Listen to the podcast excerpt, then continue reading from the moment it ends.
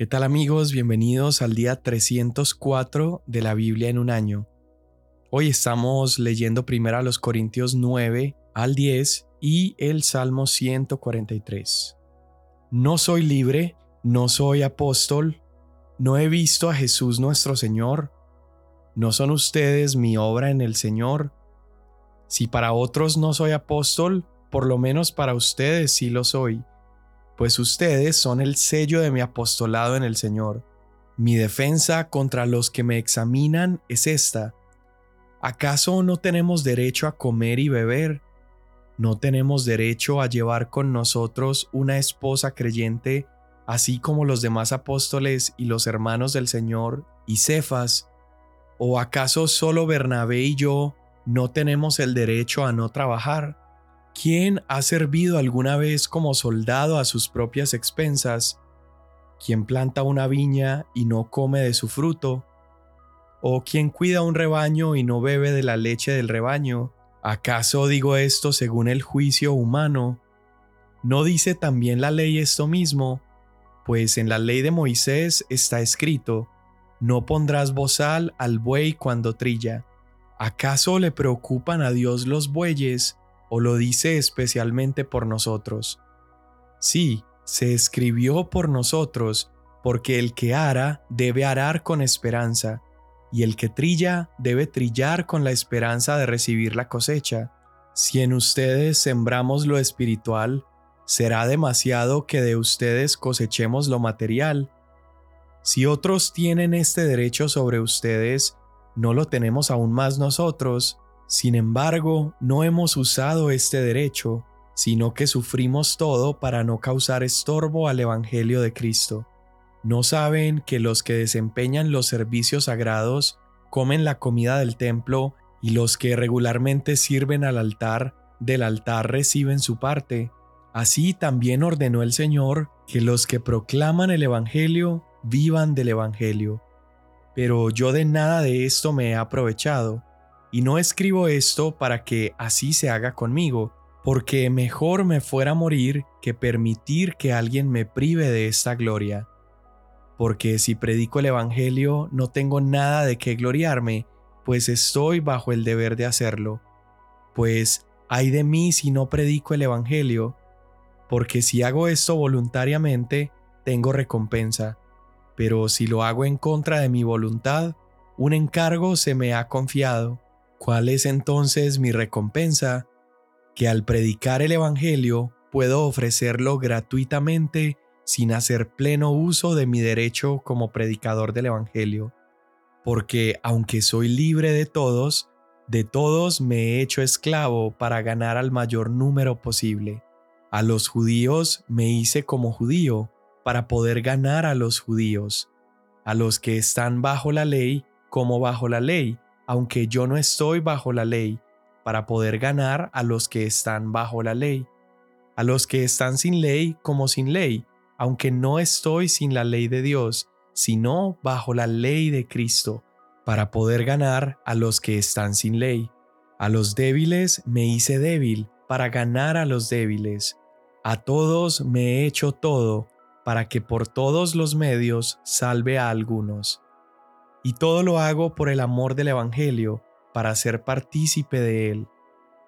¿No saben que los que corren en el estadio, todos en verdad corren, pero solo uno obtiene el premio? Corran de tal modo que ganen, y todo el que compite en los juegos se abstiene de todo. Ellos lo hacen para recibir una corona corruptible, pero nosotros una incorruptible.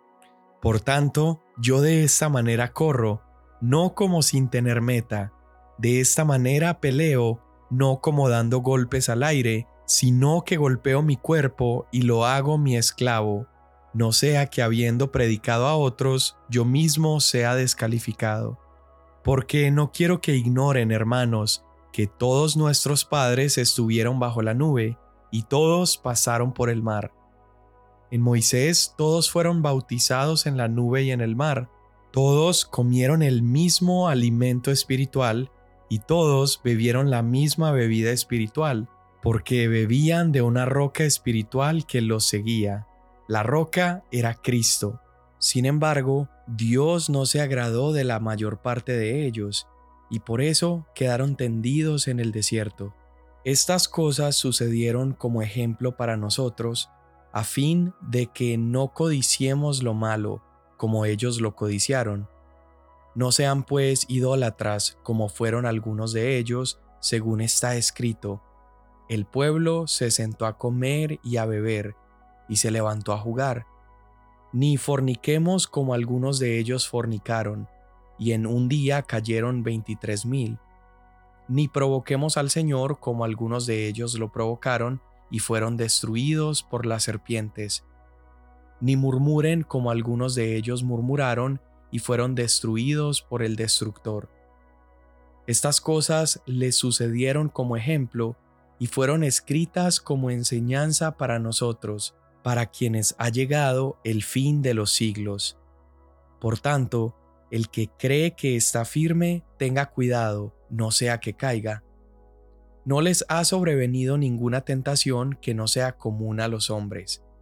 Fiel es Dios, que no permitirá que ustedes sean tentados más allá de lo que pueden soportar, sino que con la tentación proveerá también la vía de escape, a fin de que puedan resistirla. Por tanto, amados míos, huyan de la idolatría. Les hablo como a sabios, Juzguen ustedes lo que digo.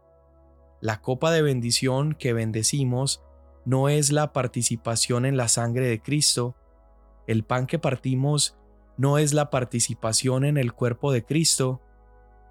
Puesto que el pan es uno, nosotros, que somos muchos, somos un cuerpo, porque todos participamos de aquel mismo pan. Consideren al pueblo de Israel, los que comen los sacrificios, no participan del altar. ¿Qué quiero decir entonces? ¿Que lo sacrificado a los ídolos es algo o que un ídolo es algo?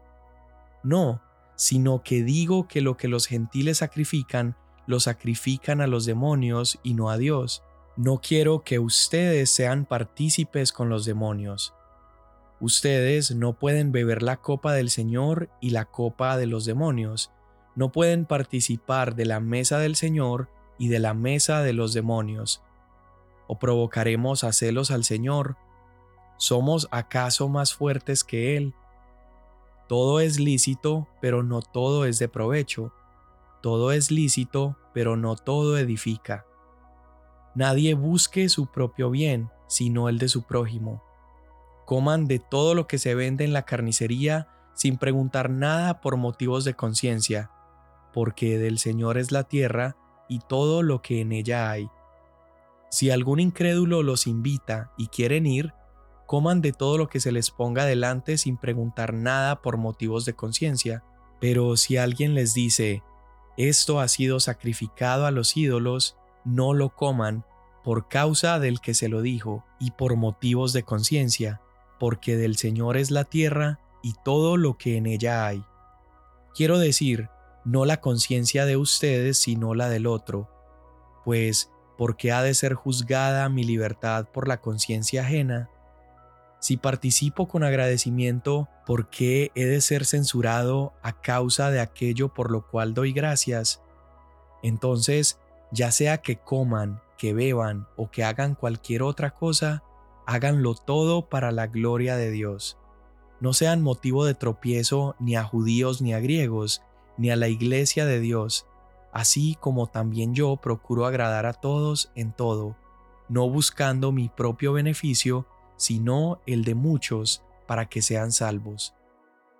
Salmo 143 Oh Señor, escucha mi oración, presta oído a mis súplicas, respóndeme por tu fidelidad, por tu justicia, y no entres en juicio con tu siervo, porque no es justo delante de ti ningún ser humano, pues el enemigo ha perseguido mi alma, ha aplastado mi vida contra la tierra, me ha hecho morar en lugares tenebrosos como los que hace tiempo están muertos. Por tanto, en mí está agobiado mi espíritu, mi corazón está turbado dentro de mí. Me acuerdo de los días antiguos, en todas tus obras medito, reflexiono en la obra de tus manos. a ti extiendo mis manos, mi alma te anhela como la tierra sedienta. Respóndeme pronto, oh Señor, porque mi espíritu desfallece. No escondas de mí tu rostro, para que no llegue yo a ser como los que descienden a la sepultura. Por la mañana, hazme oír tu misericordia, porque en ti confío. Enséñame el camino por el que debo andar, pues a ti elevo mi alma. Líbrame de mis enemigos, oh Señor, en ti me refugio. Enséñame a hacer tu voluntad, porque tú eres mi Dios. Tu buen espíritu me guíe a tierra firme. Por amor a tu nombre, Señor, vivifícame. Por tu justicia, saca mi alma de la angustia. Por tu misericordia, acaba con mis enemigos y destruye a todos los que afligen mi alma, pues yo soy tu siervo. Amén. Wow, en todo el capítulo 9, el apóstol Pablo está demostrando el siguiente punto. Al avanzar el Evangelio, los apóstoles deben rendir todos sus derechos. Y aquí la pregunta esencial es cuando él comienza a hablar acerca de recibir bienes materiales por parte de la iglesia de los Corintios, la pregunta es, ¿deberían los ministros del Evangelio recibir siempre apoyo económico por su labor en el ministerio? Y la pregunta la hago diciendo siempre porque la mayoría de nosotros fácilmente podría encontrar otros versos bíblicos que nos muestran que sí, los obreros de Dios son dignos de recibir el apoyo financiero. De hecho, Pablo en otras porciones de la Biblia habla de eso. En 1 Timoteo capítulo 5, Pablo dice que el obrero o el anciano que lidera es digno de honor y cita también las palabras de Jesús donde dice que el obrero es digno de su salario. Pero en este capítulo Pablo está queriendo mostrar otro punto. Él está mostrándoles que alegremente él ha dejado a un lado este derecho, ese derecho que él tiene de recibir compensación económica por parte de ellos para que él pueda continuar la obra. Él ha dejado ese derecho a un lado por causa del Evangelio para que este derecho suyo no se convierta en una piedra de tropiezo para alguien y por lo tanto menos personas puedan ser salvas por la predicación de su mensaje. Entonces, ¿qué es lo que está haciendo Pablo aquí? Básicamente, todo lo que escuchamos en el capítulo 8 a los Corintios, donde Pablo está mostrando que el amor es la medida que regula nuestra libertad, es decir, hay cosas que no son pecado hacer, sin embargo, por amor a hermanos más débiles dejamos de hacer. Ahora Pablo en el capítulo 9 está demostrándolo con un ejemplo personal. Es decir, Pablo se niega a que por causa de una libertad suya o un derecho suyo, ya sea comer, beber o la comida sacrificada a los ídolos o recibir compensación por predicar el Evangelio, él se niega a que esos derechos suyos se vuelvan un obstáculo para que alguien reciba y escuche el mensaje de salvación. Y Pablo comienza a presentar su caso de una manera impresionante, usando preguntas retóricas de una manera absolutamente persuasiva. Y él demuestra que él tiene un derecho real y legítimo. Él, por ejemplo, les pregunta, ¿acaso no soy yo libre? ¿Acaso no soy un apóstol? ¿Acaso yo no vi a Jesús? Y las respuestas a todo eso es sí, Él es libre, Él es apóstol, Él ha visto a Jesús, Él tiene autoridad para recibir compensación por parte de esa iglesia. Además, Pablo les recuerda que él fue el que plantó esa iglesia y que además había otros ministros de Dios que habían recibido apoyo u ofrendas por parte de esa iglesia y, eso lo hacía a él más merecedor aún de recibir también ofrendas por parte de ellos. Luego sigue elaborando su argumento y dice, ahora con un lenguaje más personal, dice, ¿acaso no puedo yo comer y beber? ¿Acaso yo no tengo el derecho o nosotros no tenemos el derecho de viajar con nuestras esposas sirviendo al Señor, ya que lo usual era que se proveyera para el apóstol y su esposa y sus hijos para que pudieran seguir yendo de región en región. Entonces él está elaborando este argumento y mira lo que dice a mitad de su argumento. Dice, todos esos son derechos, claro que sí. Sin embargo, yo con gusto he rendido ese derecho por causa del Evangelio. El Evangelio para Pablo era lo primero, era lo más importante. Y luego da nueve argumentos más, dejándonos absolutamente claro que si él recibiera algo por parte de la iglesia, estaría perfectamente bien. Sin embargo, él no lo hizo, hablando específicamente de la iglesia en Corinto. Y en otras palabras, él está diciendo, me sería mejor morir que permitir que alguien me prive de mi motivo de orgullo. Porque, dice Pablo, si predico el Evangelio, no tengo razón para jactarme, ya que estoy compelido a predicar. Y como estoy obligado a hacerlo, ay de mí si no predico el Evangelio, dice Pablo. Pablo entonces empieza a distinguirse de aquellos que predicaban solamente con la motivación de obtener dinero.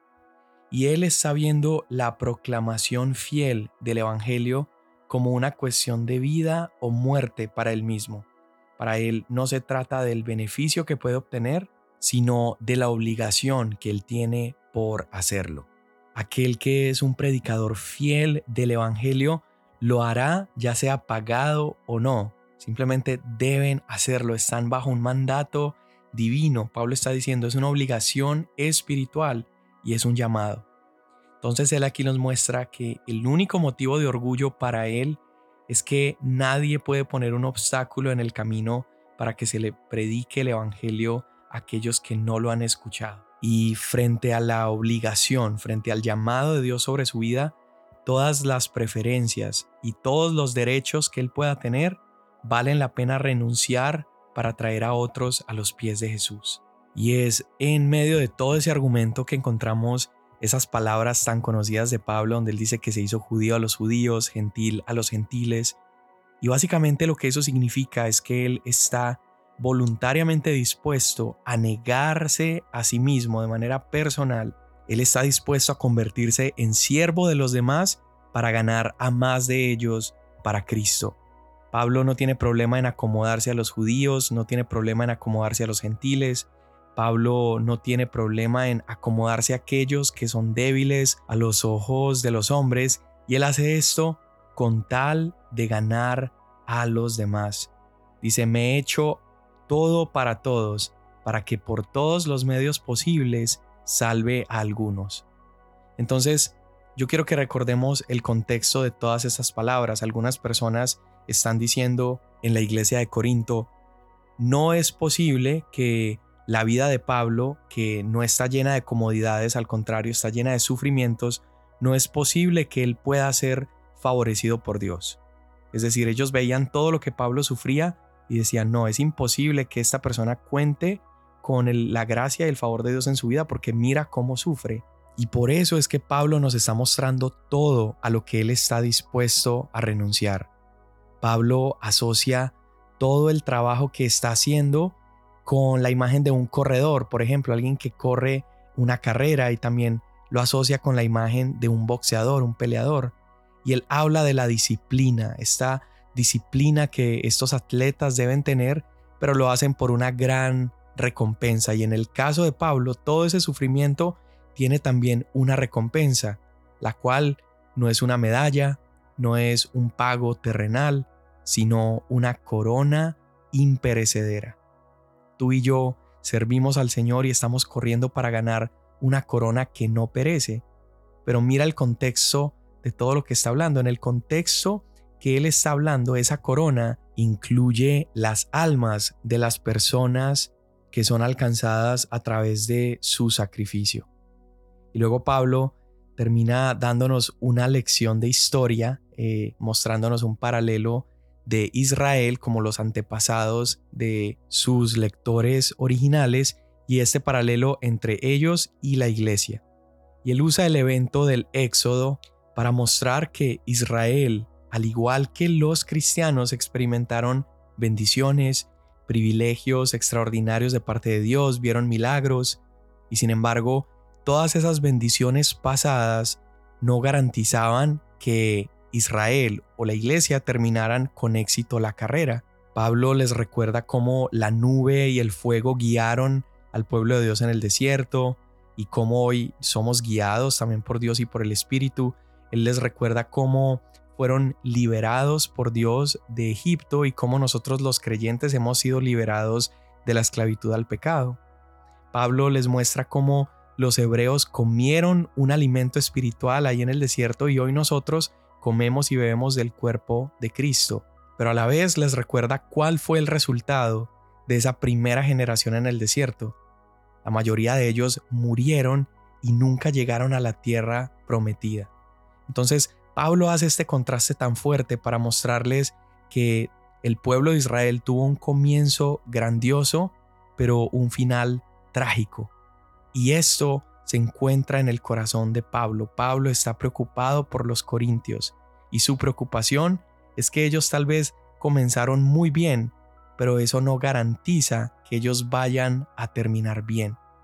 Y por último, él hace ahora un paralelo, ahora entre dos mesas, la mesa que se nos ha servido delante de nosotros al comer y beber del cuerpo de Cristo de la comunión y la mesa de la cual participaban todos aquellos que iban a comer a templos donde se hacían sacrificios a ídolos. Y la conclusión de todo este discurso termina siendo que todo lo que hagas lo hagas para la gloria de Dios.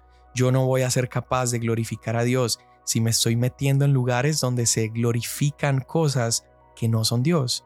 Y por lo tanto, la mejor manera de avanzar el Evangelio y la mejor manera de darle gloria a Dios es rendir algunos de mis derechos, es apartarme de lugares que no le glorifican, es apartarme de lugares de oscuridad y recordar siempre el sacrificio de Cristo, ir a la mesa que se ha preparado delante de mí. Cuando veo el banquete que está preparado en esa mesa, cuando veo su cuerpo y su carne que fue entregada por mí para mi libertad, mi salvación, mi sanidad, entonces me doy cuenta que tengo delante de mí el mayor deleite que me puedo encontrar. Y como ninguna otra recompensa terrenal puede compararse con el banquete que tengo en Cristo, yo puedo renunciar tranquilamente a toda comodidad y a todo derecho porque lo he encontrado todo en Cristo Jesús.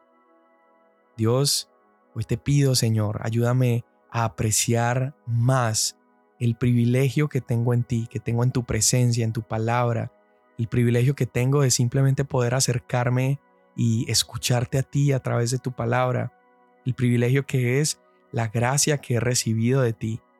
Y cuando comprendo el privilegio que tengo en tu presencia, todo lo demás pierde su brillo. Gracias en el nombre de Jesús. Amén. Mañana nos vemos.